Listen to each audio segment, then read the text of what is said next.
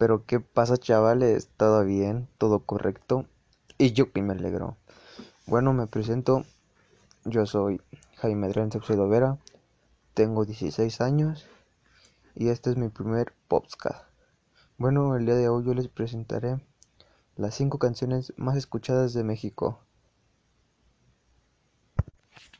He de decir que yo pensaba, no, pues me gusta, me gusta la música electrónica, que es una de las más nuevas, y yo pensaba que las canciones iban a ser, no sé, un poco aburridas, pero me puse a investigar y las que salieron de verdad chuladas de canciones, de verdad, en serio no sé cómo no las había escuchado o por qué mi papá no las pone, nada, pero pues creo que les va a gustar. Si a mí me gustó, creo que a ustedes les va a gustar también. Mm, les retomo. Este es mi primer Popscar y pues, a ver cómo sale, ¿verdad?